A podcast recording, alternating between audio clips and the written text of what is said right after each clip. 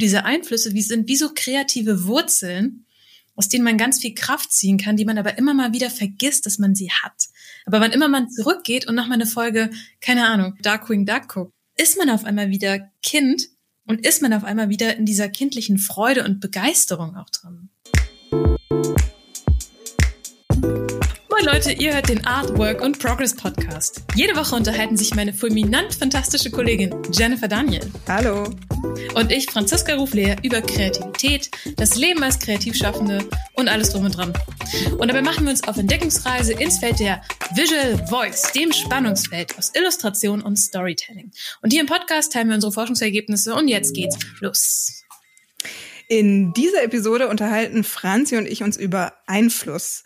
Wer, wie, was prägt mich als Künstler, ist die Frage, mit der wir uns heute beschäftigen.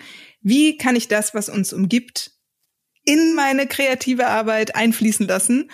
Und wann spricht man vom schlechten Einfluss? All den Fragen widmen wir uns äh, gleich. Aber bevor es losgeht, Franzi, habe ich zwei Fragen an dich. Hattest du eine einflussreiche Woche?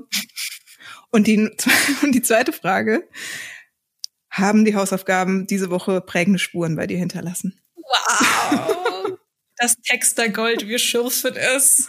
Ähm, also, meine Woche war sehr einflussreich. Also ja, ich hatte eine Weltherrschaft, ja, weiß noch Ganz keine. Nah ist dran. Ganz nah dran. Ähm, und zwar, was ich gemacht habe, was sehr, sehr schön ist, und zwar ein, ich nenne das jetzt mal rasche, rasche, ähm, Duo-Recording. Also ich habe mit dem Micha zusammen, Michael Geist, den habe ich ja schon mal erwähnt, das ist mein, wie ich ihn bezeichnen würde, mein Mentor. Mhm. Und äh, er und ich haben zusammen recorded auf dem Finanzgipfel 2020. Und Graphic Recording ist eigentlich eine Tätigkeit, die man naja, meistens alleine ausführt. Also die Anzahl der Duo-Recordings oder auch Trio-Recordings, die ich hatte, kann ich an einer Hand und ich glaube an drei Fingern abzählen.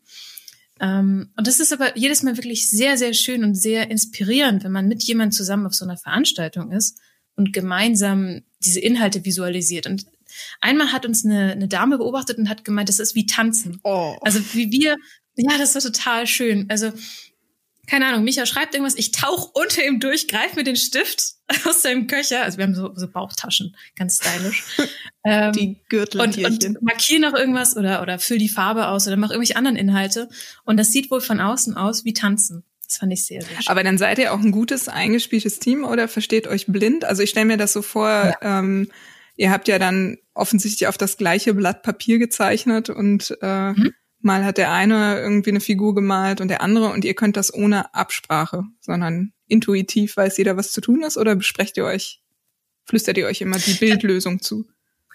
Ja, also teilweise, wenn man so mitten im Gefecht ist, kann man das nicht ganz. Also große Absprachen, machst du jetzt das, machst du jetzt das. Manchmal sagt man sowas wie, habe ich oder so ein Nicken. Also man achtet auf einmal auf ganz andere Signale. Und ich glaube auch, das würde nicht mit jedem funktionieren. Aber es stimmt, was du sagst. Bei, bei Micha weiß ich halt, wie der tickt. Er weiß, wie ich ticke. Und deswegen ergänzen wir uns total gut. Das ist, also ich würde das tatsächlich gern mal von außen beobachten, wie das aussieht, wenn wir zusammen an so einem Blatt oder an einer Platte arbeiten. Ja, voll. Schreit nach äh, Video. ja, vielleicht müssen wir da nächstes Mal jemanden mitnehmen. Äh, wenn sich diese Gelegenheit wieder ergibt, wenn die Sterne günstig stehen und der Jupiter im Haus des Wassermanns. Ja. ähm, und wonach du jetzt noch gefragt hast, natürlich sind die Hausaufgaben. Meine Hausaufgabe war, äh, ich durfte ferngucken. ich habe die Buffy Musical Folge geschaut und ich habe auch einen Raw-Along gemacht. Das poste ich heute noch, weil ich dachte, ähm, Freitag ist dafür ein guter Moment. Wir nehmen heute außer, ausnahmsweise freitags auf. Genau. Deswegen, äh, ich stelle das heute noch online. ich werde es kontrollieren und dann ein kleines ja. Fleißsternchen machen. Ich liebe oh. aber jetzt schon deine Hausaufgabe und ich liebe auch äh, die Episode, die du dir rausgesucht hast von Buffy. Das war, glaube ich, die Musical-Folge, ne? Ja, es ist einfach die beste Folge davon. Genau. Und stimmt jetzt natürlich auch sehr aufs Thema heute ein, äh, nämlich äh, Prägung und Einflüsse. Aber bevor wir ins Hauptthema eintauchen, wie war denn deine Woche und wie liefen denn deine Hausaufgaben? ja, ich bin auch ganz äh, äh knapp vor Weltherrschaft. Mhm, äh, irgendwie aber auch überhaupt nicht. Also ich würde mal sagen, ähm, um zumindestens einen Teil des Wort Einflusses zu nehmen, äh, bei mir ist gerade alles im Fluss. Ich habe mehrere Zügel gleichzeitig in der Hand und äh, mache ein paar Jobs, mache ein bisschen Comic, ähm, habe gerade die Gelegenheit in ähm, in so eine Regietätigkeit nochmal reinzugucken. Sehr anspruchsvoll. Oh. Vielleicht erzähle ich da mal ähm, zu einem anderen Zeitpunkt was, weil das äh, sprengt so ein bisschen den Rahmen. Aber die Hausaufgabe war richtig gut also irgendwie, kennst du das, Franzi, wenn man das Gefühl hat, man ist an was ganz Großem dran? Wow. also, so, Magst du noch mal kurz sagen, was Ja, genau. Ich äh, werde auf jeden Fall den großen Bogen spannen und ich vermute, meine Hausaufgabe eignet sich heute perfekt in unsere Frage reinzugehen. Denn ähm, du hast ein Draw-Along gemacht und äh, ich habe mir vorgenommen, ein Moodboard zu machen zu den Einflüssen, äh, die mich geprägt haben. Und äh, wie wir das immer machen, wir formulieren hier immer sehr salopp und unbedacht unsere Hausaufgaben und sind uns nicht bewusst, wie groß die sind. Und ja, ne? Und so war das diese Woche bei mir auch. Und ich habe eigentlich so eine Vorstellung gehabt ähm, von einem klassischen Grafikdesign Moodboard. Ne? Für alle, die jetzt so überhaupt keine Vorstellung haben, wie das aussieht. Ähm, um mal so einen Einblick in die Werberwelt oder Gestalterwelt zu geben, ein Moodboard ist im Prinzip man könnte sagen, wie so ein großes Plakat, wo man sämtliche Bilder, Farben, Schriften, ähm, Ideen sammelt und nebeneinander stellt und versucht, äh, eine bestimmte Stimmung zu visualisieren. Wenn man jetzt für einen Kunden arbeitet, ist das meistens sehr naheliegend. Man könnte zum Beispiel sagen, wir haben einen neuen Joghurtbecher und der soll halt irgendwie Leichtigkeit und Fitness äh, rüberbringen als Stimmung. Das soll die Stimmung sein. Und dann guckt man halt, welche Bilder und welche Farben repräsentieren dieses Gefühl, was ich eigentlich vorhabe zu erzielen. Und dann habe ich mir eigentlich vorgestellt, ich mache das auch und habe dann so eine Sammlung aus äh, Cartoons und Bildern und Künstler und Farben und Schriften und mache dann so Kringel rum und sagt am Ende, das ist mein Moodboard, das bin ich, so ist mein Stil, Dadam. Habe aber festgestellt, das ist auf jeden Fall äh, keine Aufgabe, die man in einer Woche macht. Ich habe das Gefühl, das ist eine Aufgabe, die macht man sein Leben lang. Denn so ein Moodboard an Einflüssen ist im Prinzip die Grundlage des eigenen Stils. Ja. Ja. Ja, also ich werfe das jetzt einfach mal mit so einer großen dramatischen Pause in den Raum, weil ähm, wir haben beim letzten Mal schon gesagt, dieser, dieses Thema Einfluss ist eigentlich so eine Teilaufgabe für, wie finde ich meinen eigenen Stil. Und ich habe festgestellt, als ich dieses Moodboard gemacht habe, dass ich nichts Visuelles sammle, sondern dass ich Inhalte gesammelt habe. Ah, was? Okay, was zum Beispiel? Genau, das ist nämlich jetzt äh, der Punkt, wo wir, glaube ich, relativ schnell schon in das Thema äh, Einflüsse reinschwappen. Ähm, und ich werde, glaube ich, ein bisschen ausschweifender erzählen, wie ich das gleich gemacht habe. Und zwar ähm, habe ich erstmal, stand ich vor diesem großen Problem, was und wann genau habe ich etwas erlebt oder ist etwas auf mich ein, eingeprasselt, was ich sagen würde, das hat mich jetzt so sehr geprägt, dass das heute noch relevant ist. Und wo unterscheide mhm. ich da? Und dann bin ich als erstes hingegangen, habe festgestellt, okay, ähm, wenn ich jetzt eine Firma wäre und hätte ein gewisses Produkt, dann, dann weiß ich ja schon, was sind meine Werte, was sind meine Ziele, die ich ausdrücken will.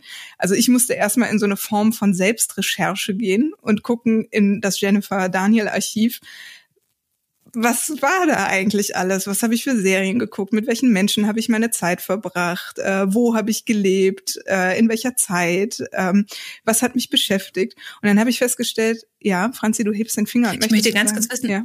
Ich möchte, ich, ich, ich hebe den, den Zeigefinger. Ich habe nämlich eine Frage. Hat das Spaß gemacht? Ja, das ist total. Oder war das anstrengend? Äh, teils, teils. Also als ich nicht wusste, worauf es hinausläuft und ich unbedingt Bilder haben wollte, war es frustrierend, weil ich gemerkt habe, das sind zu viele Einflüsse. Da kann ich jetzt kann jetzt nicht sagen, dass diese eine Serie mich komplett repräsentiert. So. Mhm. Oder dass es jetzt diese eine Farbe ist, die mich jetzt auszeichnet. Und das hätte ich mir halt gerne gewünscht. Das war aber leider nicht so. Und okay, ähm, als ich dann angefangen habe zu sammeln, fand ich das interessant. Also eher spannend und habe halt gemerkt, dass äh, da so viel drin steckt. Also ich habe angefangen, mich in so Dekaden zu unterteilen, ähm, in so Zeit, Zeitspannen oder Altersabschnitte. und habe dann in den jeweiligen Abschnitten geguckt, äh, was war da, welche Bücher habe ich gelesen, wer, mit wem habe ich meine Zeit verbracht, ähm, was hat mich keine Ahnung, ne? Was hat mich irgendwie inspiriert, was hat mich traurig gemacht, was habe ich gefühlt, etc. Und dann konnte ich am Ende über die Dekaden hinweg gucken, ähm, wo sind denn Gemeinsamkeiten? Weil das macht man bei, bei einem Moodboard im Prinzip auch, dass man hingeht und clustert das. Also wenn ich sage, der Joghurt soll le leicht und frisch sein, dann äh, werde ich ziemlich schnell herausfinden, dass bestimmte Farben Leichtigkeit und Frische repräsentieren oder eine gewisse Sportlichkeit über eine gewisse Körperhaltung stattfindet in X-Phasen. Und ich habe dann äh, für mich irgendwie drei Sachen rausgezogen, die ich interessant fand. Ähm, und zwar als erstes Identifikation. Also gibt es in jeder äh, Zeitspanne meines Lebens, also sei es von 0 bis 6 Jahren oder sagen wir von 6 bis 12 oder von 12 bis 18 oder später, ähm, etwas, was sich durch all die Geschichten durchzieht. Und da habe ich für mich jetzt zum Beispiel rausgezogen, weibliche Helden.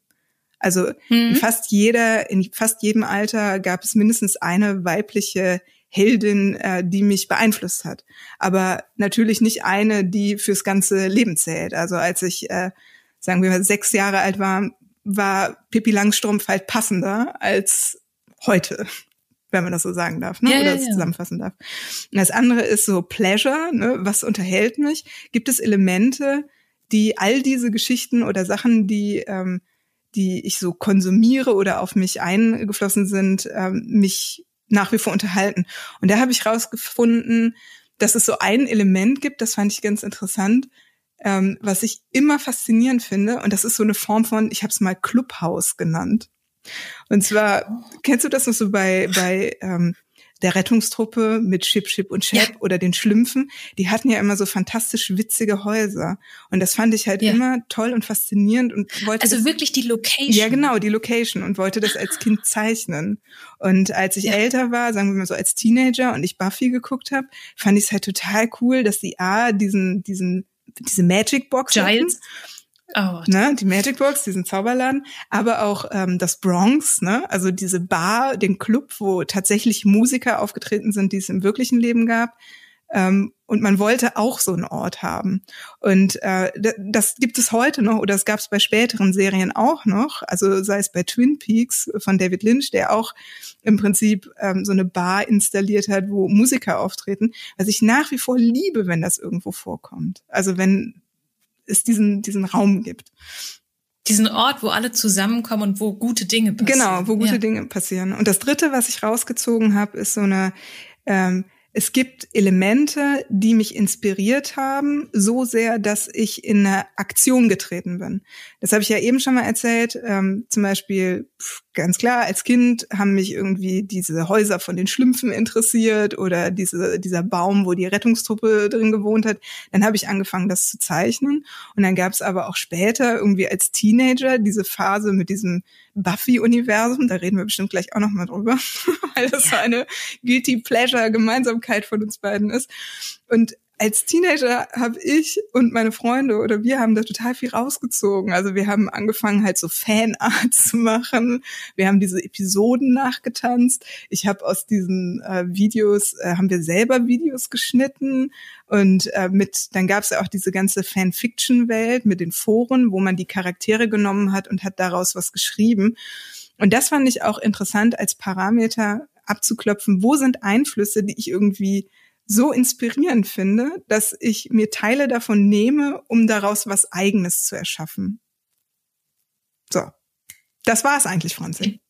Ich bin ab, das war's eigentlich. Ich bin absolut verliebt in, ach Gott, Jenny, du bist echt die Königin der, ich mache mir irgendeine geile Methode und eine geile Systematik. Ich liebe alles daran. Ich liebe daran, wir unterteilen mich selbst in, in Dekaden ich liebe daran, ähm, dieses, diese Clusterung darüber. Und tatsächlich liebe ich auch deine Clusterung selbst. Ich habe nämlich auch überlegt, meine Einflüsse sind gar nicht zwingend Bilder, sondern es sind eher Narrativen, also bestimmte Arten von Geschichten, bestimmte Tropes nennt man das ja auch, auf die ich sofort anspringe, die sofort No-Brainer sind. Und infolgedessen habe ich auch die heilige Dreifaltigkeit definiert, nämlich Prinzessin Pantagruel, Xena und Sailor Moon. Und ich möchte das unterschreiben. Ach, shit.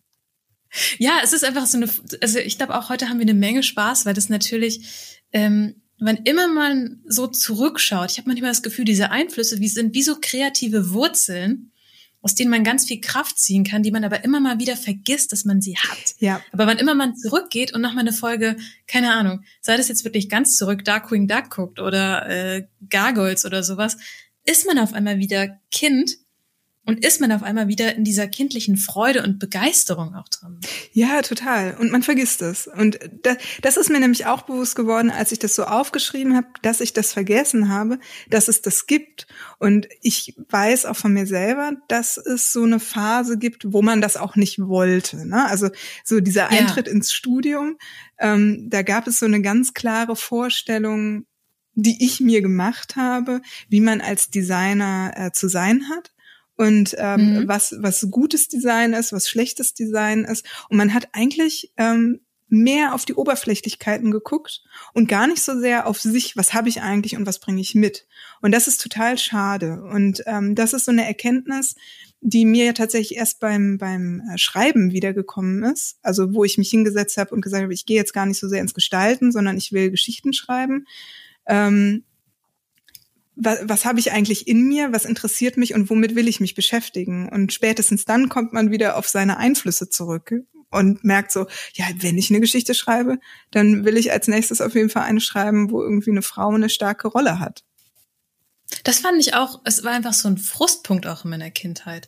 Also dieser Frust, es gibt sehr, sehr wenige starke weibliche Hauptcharaktere und auch wenn du nach einem naja, oft gleich ein Schema. Also zum Beispiel bei der Rettungstruppe gab es Trixie, die, es gibt immer so eine Frau, die aber meistens so ein bisschen helfen kann, so wie Gabi aus TKKG oh, oder solche Dinge. Ja, und das war für mich auch ein ganz großer Motor in meinen eigenen Geschichten, das besser zu machen in meinen Augen und das anders zu machen und andere Charaktere in die Welt zu setzen. Ähm, was du aber auch eben angesprochen hast, das finde ich gerade sehr erleichternd, dass man so mit Beginn des Studiums oder Beginn des ähm, Eintritts in, in die Erwachsenenwerdung, sage ich mal, so Dinge ablegt. Mhm. Und das bemerke ich auch, dass dieses Sprühen, dieses überbordende Begeistern für Dinge, das wird, das wird nicht mehr so viel gemacht im Erwachsenen wie als Kind. Als Kind laberst du jemanden ein Ohr ab darüber, wie toll Pokémon ist ja. oder wie toll was auch immer ist. Das, das verliert man so ein Stück weit. Und ich liebe es, aber nach wie vor, wenn heutzutage Leute so drauf sind ähm, und, und sich total begeistern können. Zum Beispiel mein guter Freund Raimund Frei, ein Illustrator, der zum Beispiel bekannt ist für ähm, Gruner, das ist sein neuestes eigenes Werk. Das, äh, ich weiß gar nicht, ob ich so viel verraten will darüber. Also es geht um Dinos, es geht um coole, coole Mädchen, es geht um wirklich tolle Sachen. Ansonsten illustriert er für die Lucifer Junior Kinderbuchreihe. Und ähm, eigentlich alle coolen Dinos in Deutschland sind von ihm. Hm. Und ich würde jetzt einfach mal abspielen, weil ich habe ihn heute Morgen getroffen, ähm, was er zu unserer Frage sagt. Das passt nämlich ganz gut.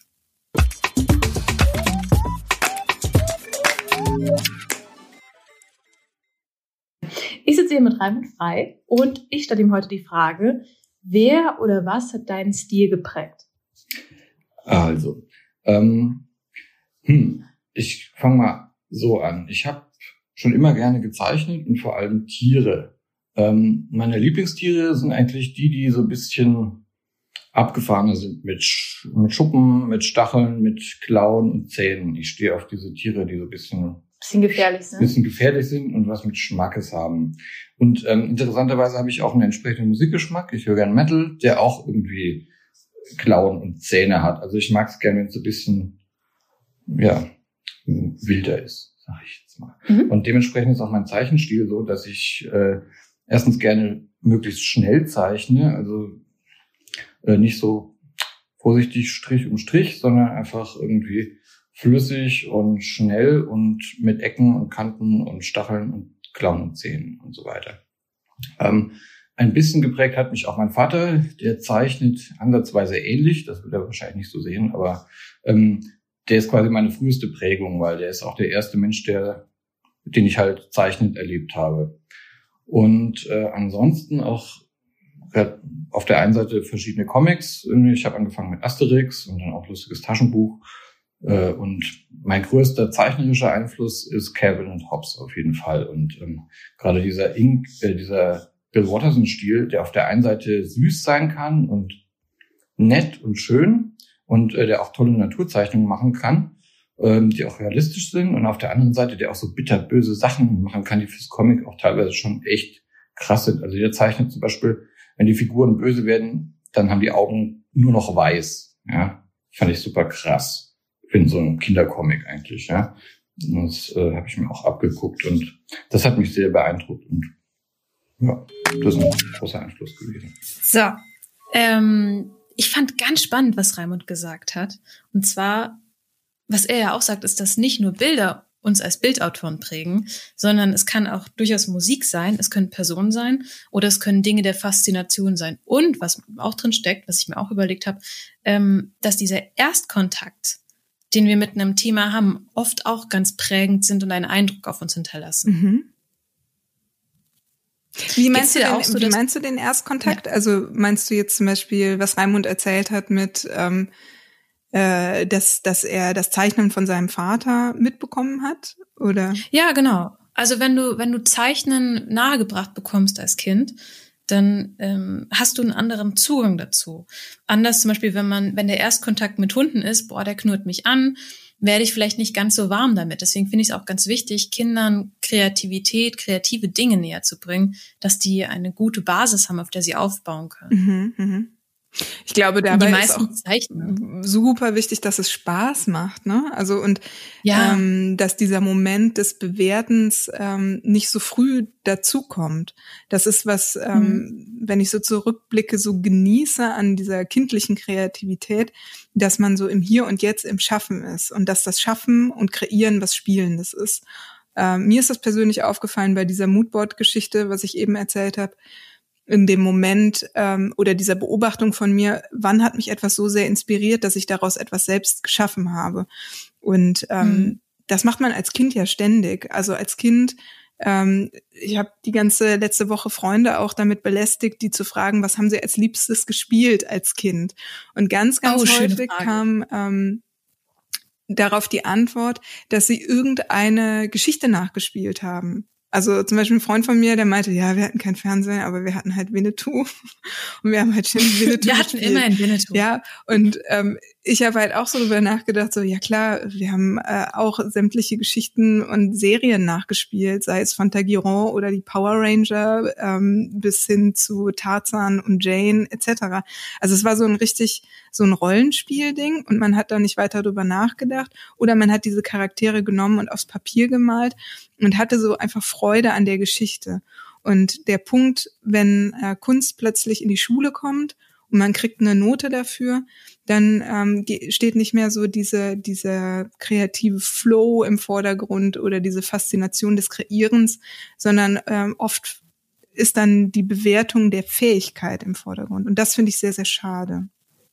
Das ist oft der, der Punkt, wo die Leute aufhören. Mhm. Also wenn du mal fragst, heißt es ja, in der Schule war ich ja nie gut in Kunst. Oder wenn man so diesen Satz, kein Talent, zurückverfolgt, geht's oft auf die Schule zurück. Weil es gibt wenige Kinder, es gibt auch welche, die nicht gerne zeichnen. Also nein, die meisten Kinder zeichnen gerne, aber die wenigsten Erwachsenen zeichnen auf regulärer Basis oder haben da irgendwie einen Zugang zu. Sobald du sagst, zeichnest du? Nee, ich habe kein Talent. Also deswegen dieses Thema kein Talent ist, finde ich, ein riesiger Stachel in den meisten Köpfen der Menschen durch diese Bewertung, wie du sie eben schon angesprochen hast. Sei das, keine Ahnung, Benotung, sei das im Wettbewerb mit anderen, wie gut kannst du jetzt diesen Baum, also das, ach, das ist so traurig, das macht mich so sauer. Ja, und man erkennt es aber manchmal auch an sich, finde ich, dass man äh, ganz, mhm. also in freien Arbeiten ähm, oft irgendwie diesen Spaßmoment verliert, sondern immer auf dieser oberflächlichen Ebene ist und dann anfängt, sich zu bewerten. Und ähm, das fand ich ganz schön, wenn man sich jetzt einfach bewusster damit auseinandersetzt, was bringt mir eigentlich Freude, ähm, dann eben diese Freude in diesem Prozess wieder zu entdecken. Also mir ist halt auch aufgefallen, ähm, ich weiß nicht, ob du das auch so erlebt hast, dass man halt wirklich so ganze Kulissen, Szenarien und Settings nachgebaut hat.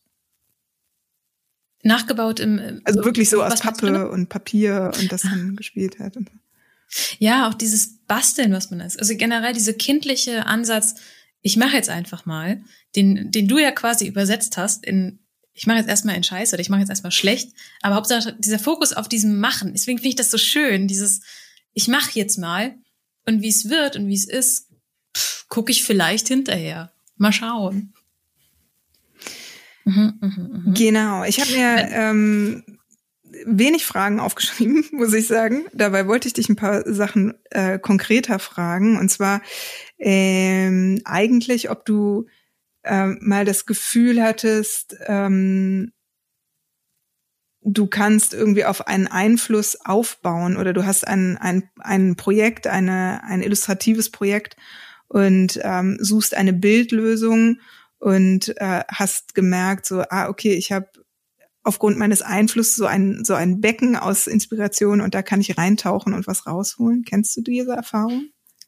Ja, ich würde sogar noch einen Schritt weiter gehen. Also ähm, ich würde behaupten, dass ich nicht den einen Stil habe, sondern ich versuche immer je nach Projekt das Ganze ein bisschen anzupassen. Also zu schauen, was ist der Stil, der dafür passt, welches Medium passt. Zum Beispiel hatte ich mal im Auslandssemester, habe ich ein Projekt über Barbershops gemacht und habe dann statt wie normalerweise zu zeichnen oder zu malen oder sowas, was ich zu dem Zeitpunkt viel gemacht habe, habe ich Linolschnitte gemacht, weil ich diese scharfe Klinge mhm.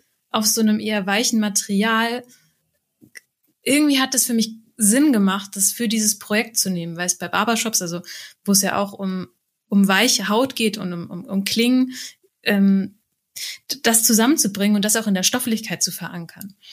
Oder sei das, wenn ich ähm, irgendein Projekt machen möchte, wo es so ein bisschen märchenhafter ist von der Geschichte her, schaue ich auch in meinem Comicregal, okay, was für ein Stil würde das ausdrücken, welches Stilmittel, dann ziehe ich zum Beispiel Sa nee, Fable? Nein. Was meinst du? Coda. Coda, Coda. Coda ziehe ich raus, ähm, was halt so Regenbogen-Pudertöne hat von Matthias Bergerat, glaube ich. Ähm, und, und guck mir an, okay, wie hat der das gemacht? Was kann ich mir davon als kleinen Teil abschneiden und in mein Werk mit, mit einfließen lassen? Und eine Sache will ich dazu noch erzählen, und zwar habe ich den guten Austin Kleon dazu. ich auf äh, ihn gewartet. Ah, natürlich. Er, er sagt aber auch gute Dinge einfach. Und zwar hat er mal einen Blogantrag darüber geschrieben, dass wir eigentlich Einfluss aktiver verstehen müssen. Wenn wir sagen, Basquiat wurde beeinflusst von Van Gogh, klingt das so, als würde Van Gogh was mit Basquiat machen, aber es ist ja andersrum. Also eigentlich sage ich ja, hey Van Gogh, altes Skelett, komm, wir gehen tanzen. Nicht andersrum. Also Van Gogh macht nicht was aus dem Grabe mit mir, sondern ich mache was aus meinem jetzigen Stand mit Van Gogh. Mhm. Also dieses aktiv Einflüsse benutzen um etwas Neues zu schaffen, um einen neuen Remix des Ganzen zu machen. Genau. Da, darunter liegt ja im Prinzip auch diese Erkenntnis, dass keine Idee oder Kreation aus dem Nichts entsteht, sondern alles baut im Prinzip auf etwas auf. Und ähm, da habe ich mir so eine kleine Überleitung geschrieben, zum Beispiel zum, äh, äh um nochmal zum Buffy zu kommen, weil äh, oh, Joss ja. Whedon ja. zum Beispiel auch Buffy, diese Serie, jeder kennt sie, die Vampirjägerin. Ich hoffe, jeder kennt sie. Ansonsten äh, ganz kurz beschrieben. Ansonsten raus. ansonsten raus. raus. Erst angucken und dann wieder kommen. Nein, Buffy ist im Prinzip eine Fantasy-Serie über ein Mädchen, was zum Beginn einer Highschool ist, später am College und ihren Freunden. Und das Ganze spielt auf den Höllenschlund und äh, im Prinzip haben die Protagonisten ähm, täglich damit zu kämpfen, äh, Vampire zu jagen und Dämonen, aber im Prinzip auch mit ihren ganz persönlichen Teenager- und jungerwachsenen Problemen, sei es Liebeskummer, äh, Elternsterben etc. So, das ist so dieser mhm. Serienkontext und ich finde es ganz toll, weil Joss ist ja auch nicht hingegangen und hat all das erfunden. Also er hat keine Vampire erfunden, er hat keine Dämonen erfunden, aber was er gemacht hat, so die Ursprungsidee von Buffy ist, ähm, als er die Serie geschrieben hat, 1997, war es vornehmend so, es gab wenig weibliche Helden. Und Buffy ist eigentlich der Prototyp eines äh, Cheerleader-Mädchens an einer Highschool. Und normalerweise ist diese Rolle die Rolle gewesen, die in Horrorfilmen als erstes umgebracht wird. Oh ja, und das Opfer ja, stimmt. Ist. Und Joss Whedon hat, fand das eben inspirierend und ist hingegangen, hat sich im Prinzip diese Rolle genommen des äh, Cheerleader-Mädchens, was ein Opfer ist, und hat sie zur Heldin umgeschrieben. Und äh, mhm. im Prinzip aus Buffy ein Mädchen gemacht, was sich selber behaupten kann, was nachts über den Friedhof läuft und äh, halt jeden Vampire flockt. Ja, Vampire flockt und jeden an die Wand stellt. Und das finde ich total interessant. Und das macht Joss Whedon äh, zum Beispiel regelmäßig in seinen Stories, dass er so äh, Stereotypen nimmt und äh, die einfach mal anders beleuchtet.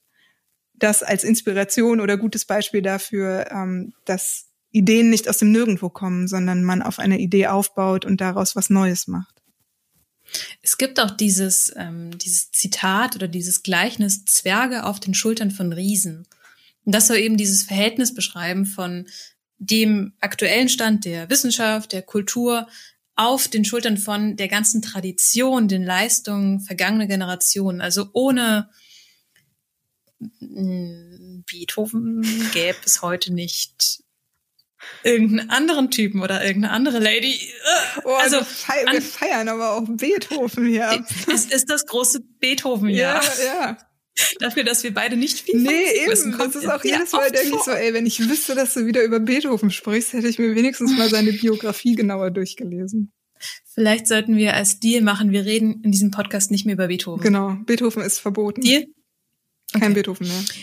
Ähm, aber zum Beispiel, das ist jetzt vielleicht auch ein bisschen an Hahn herbeigezogen, aber ohne die Twilight-Bücher wäre vielleicht diese ganze Sparte aus Fantasy-Romance-Novels nicht salonfähig geworden. Oder ohne Herr der Ringe wäre Fantasy ohne die äh, pff, nicht, nicht auf ein bestimmtes Level gehoben worden. Also es gibt oft so Vorreiter, Bücher, Narrative, was auch immer, die natürlich auch auf Dingen beruhen, aber die wiederum den Grundstein bilden, um daraus noch mehr zu schaffen. Es ist wie, auch hier wieder, wie beim Stricken. In der einen Masche ist die andere und so geht's weiter. Und irgendwann sind wir ein Schal der Menschheit.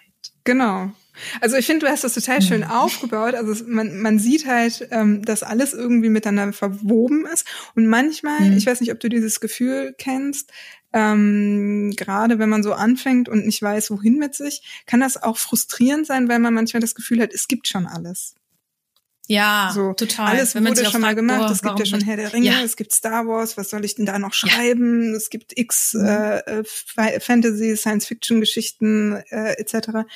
Ähm, und was ist mit mir? Und das fand ich dann auch ähm, interessant und hilfreich. Ein Tipp, den mir eine Freundin gegeben hat, äh, als ich jetzt letztens äh, nach einer Bildidee gesucht habe, ist immer zu gucken, wie ist deine persönliche Position zu diesem Thema oder deine persönliche Perspektive. Und da spielt der Einfluss wieder äh, rein. Also ähm, mhm wo kommst du her? Was hat dich geprägt? Bist du religiös aufgewachsen oder eben nicht? Ähm, bist du eine Frau? Bist du ein Mann? Äh, bist du ein Kind etc.? Also wer bist du und wie betrachtest du ein Thema oder eine Situation? Das finde ich auch so ein, ich weiß nicht, wie ich, ich finde, es ist ein sehr großer, ein sehr tröstlicher und sehr, weiß nicht, ich finde, das ist ein Gedanke, der mir sehr viel gibt. In dieser Welt, wo es eigentlich alles schon gibt, wo Leute zeitgleich auf Ideen kommen wie Elektrizität, das war ja mit Edison und Tesla. Ja, ja, Edison und richtig. irgendwie. Ja, ja. Wieso reden wir immer über Dinge, wo wir keine richtigen. Ah, egal. ich weiß nicht, äh, eigentlich war es ja alles richtig. Es hätte keiner gemerkt. Mm, richtig. Ja, vergessen wir das. Ähm, in dieser Welt, wo es alle möglichen Dinge gibt, gibt es nichts, was mit dir vergleichbar ist, weil du diese Komponenten aus auf der einen Ebene Zellen aus, aus Anlagen, aber auch aus dem, was man selbst erlebt hat, mit wem man sich umgeben hat, das gibt es so nicht. Das gab es noch nie und das wird es nie wieder geben. Und ich finde, das ist so ein Moment, wo man kurz sagt, wow. Ja, ich, okay, ich, ich muss noch Eier kaufen. ja, ich weiß nicht. Deswegen dieses, ähm, wie ist meine Perspektive auf dieses Thema, kann eigentlich immer nur original und innovativ sein in einem gewissen Maße wenn man das daraus zieht, ne? Ja, würde ich sagen. Also meine mhm. Perspektive, mein Einfluss, mein Background ähm, machen es individuell. Und äh, wir haben ja gerade eben über äh, Einfluss gesprochen. Und zu Beginn habe ich ja nochmal die Frage in den Raum äh, gestellt, gibt es eigentlich auch schlechten Einfluss? Hm, ich würde sagen, der schlechte Einfluss ist der, der sagt, wer, wen interessiert das? das haben wir, gibt's doch schon. Ach so, das ist ja wie, äh. Also ich glaube, schlechter Einfluss ist der Einfluss, der dich zurückhält, ähm, sowas auszuprobieren und, und dich kreativ zu entfalten und dich und anzufangen. Ja. Also ich glaube, man selbst ist manchmal der schlechteste Einfluss, den man haben kann, weil man aus Furcht oder Angst vor, vor ich kann das nicht oder solchen Dingen agiert. Mhm, so was wie der innere Kritiker, ne?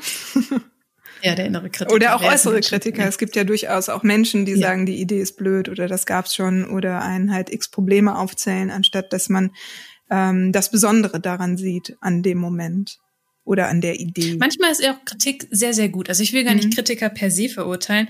Und manchmal ist es auch ganz hilfreich, wenn jemand sagt, Hä, okay. Also so, eine- es ist ja auch nicht alles Gold, was glänzt, aber so dieses Machen, finde ich, schon in irgendeiner Art und Weise ein Stück weit heilig. Mhm. Dieses Machen, Schaffen, sich ausleben, sich ausprobieren. Und sobald es das stoppt oder zöge voraus oder oder oder bricht, dann wird es ein schlechter Einfluss, würde ich sagen. Wie würdest du es definieren? Äh, ja, das ist zum Beispiel, was du gerade erzählt hast, gar nicht so ein Aspekt, den ich so berücksichtigt hatte, obwohl der eigentlich so auf der Hand liegt. Sondern mir ist noch mal, ich habe noch mal an eine andere Situation gedacht, ähm, tatsächlich ganz nah am kreativen Schaffen, ähm, so ein bisschen aus so Studien und Studentenerfahrungen, wie äh, man manchmal an Projekte rangetreten ist. Ne? Also so klassische Sprichst du da aus deiner eigenen Erfahrung oder sprichst du aus deiner Erfahrung als Dozent? Sowohl als auch. Also aus meiner eigenen Okay. Erfahrung und aus meiner Erfahrung ähm, als Dozentin ist, äh, ich nähere mich einem neuen Projekt und äh, ich mache ein Moodboard und überlege, wie es aussehen soll. Und dann pick ich mir einen Stil und eine Mm. Idee und äh, sehe im Prinzip genauso aus wie Künstler X. Also einfach nur den Abklatsch zu nehmen. Ja, das ist auch kein guter Einfluss. Ähm, es gibt ja auch diese Definition, ich glaube auch wieder von Austin Kleon, ähm, dieses Steal like an Artist. Genau. Das heißt, von mehreren Quellen und was eigenes hinzufügen. Sobald du nur eine Quelle heranziehst und genau das machst, not cool. Genau. Und was da nämlich auch drin steckt eigentlich, ist ähm, das, was wir oft vergessen, ist, dass uns besonders macht, was uns von den anderen unterscheidet. Und du kannst Ja. niemals, ähm, keine Ahnung, niemals ein Austin Kleon sein oder niemals ein Picasso, sondern du bist dann immer nur eine schlechte Kopie dessen. Und äh, da ist es tatsächlich viel, viel hilfreicher zu gucken, okay, was machen die? Was finde ich daran interessant? was kann ich anders machen? Also wenn es all die Illustratoren gibt, wie zeichnen die? Wie wurde noch gar nicht gezeichnet? Also wirklich mehr mal ähm, zu gucken, was ist nicht da und wo, passe ich nicht rein? Oder wo, wo unterscheide ich mich? Also Also Unterschiede als was Besonderes zu erkennen. Genau, und nicht als Defizit. Das ist ja auch Mhm. genau das, was äh, wir, glaube ich, vorhin mal so erzählt haben. Wenn man Teenager ist, dann wollen auf einmal alle die gleiche Art von Schuhen tragen oder die gleiche Art von Jacken und alle. Und die sind vielleicht ziemlich unbequem. Ja, aber ne, dann ist das so ein Trend und äh, alle folgen diesem Trend und sehen am Ende gleich aus, wollen aber eigentlich irgendwie dazugehören und merken aber nicht, dass sie in der Masse untergehen. Mhm. Ich habe auch drüber nachgedacht, weil natürlich spannend ist, welche Geschichten, welche Bilderfarben, Texte, Narrative nehme ich mir denn als meine Einflüsse? Wo siebe ich aus? Welche erkenne ich an? Welche, welche sind zugehörig? Und allein dieser Auswahl ist oft schon, schon sehr beschreibend davon, was, weil es halt immer an diesen Kern geht. Was interessiert mich? Was wir letzte Folge Mhm. ja erörtert haben. Ähm, aber genau, warum mag ich Dinosaurier? Warum, oder trifft sich das vielleicht auch in anderen Dingen wieder? Ist es vielleicht dieses Stachelige, was ich an Heavy Metal mag? Vielleicht führt sich das ja noch viel weiter fort. Also ich finde, Kreativität hat auch immer etwas davon, sich selbst besser kennenzulernen und sich selbst besser ausdrücken zu lernen. Mhm. Meinst du, wir kriegen dazu ein paar Hypothesen hin? Ich denke ja. Ähm, Lass uns damit anfangen, nochmal die Frage zu wiederholen, die da war. Ja, hättest du die parat? Ja. Wer, wie, was prägt mich als Künstler? Ja.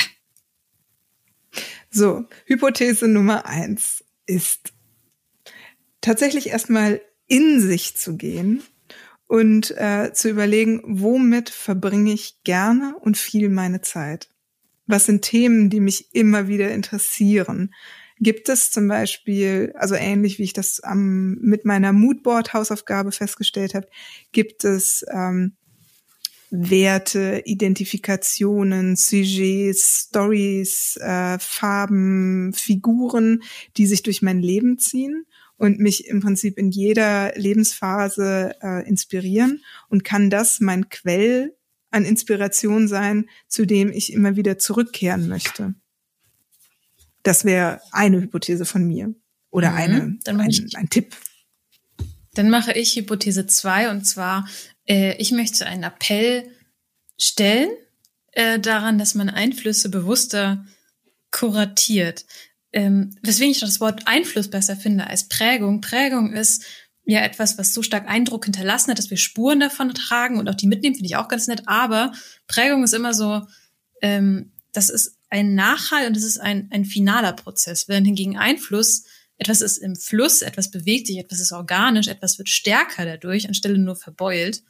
Finde ich irgendwie ein ganz schönes Bild. Also sich bewusst ähm, Einflüsse auch suchen, weil Einfluss ist natürlich auch etwas, was nicht endet. Ich glaube auch, also egal wie alt wir sind, wir werden immer beeinflusst sein von gewissen Dingen, sei das von der Zeit, in der wir drin leben, sei das von den Menschen, mit denen wir uns umgeben, sei das von den Dingen, die wir konsumieren tatsächlich. Es gibt ja auch dieses Ding, ich, mach grad, ich gehe gerade keine Hypothese, sorry, ich komme gleich wieder dahin. Es gibt ja auch dieses Ding, du bist der Durchschnitt der fünf Menschen, mit denen du dich umgibst. Also was ich sagen möchte, mh, Einflüsse nicht nur als passiven Vorgang zu verstehen, sondern als aktives Ding, was wir steuern können und was wir selbst auch in die Hand nehmen können, mhm. Um uns gegebenenfalls wohin zu entwickeln, wo wir hin möchten. Das ist ähm, meine Hypothese zum Sonntag. Freitag. Zum Sonntag, Freitag.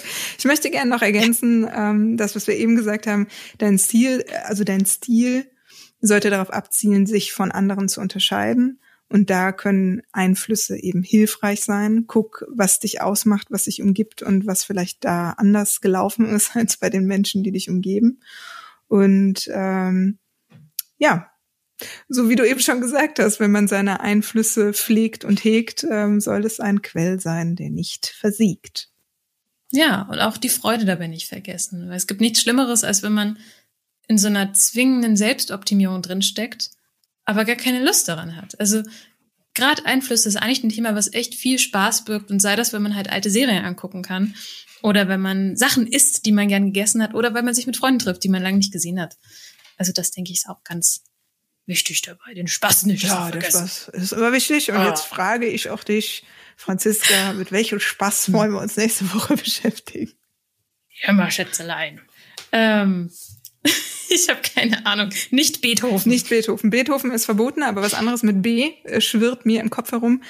Ähm, wollen wir uns nächste Woche damit beschäftigen, mit der Frage, wie erschaffe ich ein gutes Bild?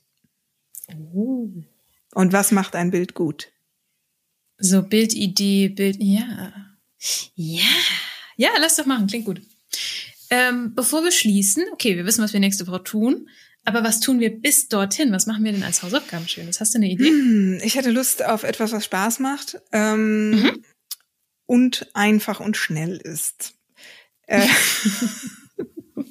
aus gegebenen Anlass, weil die nächste Woche äh, etwas stressiger wird. Ähm, mhm. Gutes Bild, gutes Bild. Weißt du, was ich machen werde? Ich werde mhm, mal was ganz anderes machen. Ich werde nicht zeichnen, sondern ich werde Fotos machen. Und ich werde jeden Tag oh. äh, ein Bild machen von etwas, was ich gut finde. Das ist eine schöne Aufgabe. Oh, die ist toll. Fotosafari. Na? Oh, das Also es ich. ist nicht unbedingt, äh, wie man ein gutes Bild als Illustrator erstellt, aber es ist ein Bild von etwas Gutem. Oh, das finde ich super. Ja, willst du auch Fotosafari machen? Dann schicken wir uns ja. äh, jeden Tag unsere Fotosafari-Erfahrungen. Ja, ich möchte auch ein, vielleicht ein Bild, was mir Freude bereitet. Irgendwas von irgendwas, was ich schön finde, was mir Freude genau, bereitet. Genau, an dem das Tag. Es kann ja zum Beispiel der Kaffee ja. sein oder der Hundewelpen im Park oder. Ja. Keine Ahnung. Das klingt, das finde ich eine richtig schöne Aufgabe. Das finde ich super. Ja, lass uns das machen. Damit schließen wir die heutige Episode zum yes. Thema Einfluss. Ich hoffe, wir haben äh, euch auch beeinflusst damit. Positiv. Positiv, ne? nicht, ne, nicht im negativen Sinne. Äh, mm -hmm. Ich mhm, freue mich mhm. sehr auf nächste Woche und es war wieder wunderschön, mit dir zu sprechen, Franziska. Mach's. Es war mir eine innere Blumenwiese. Mir auch. Mach es gut. Bis nächste Woche. Tschüss. Bis dann. Ciao, Danny.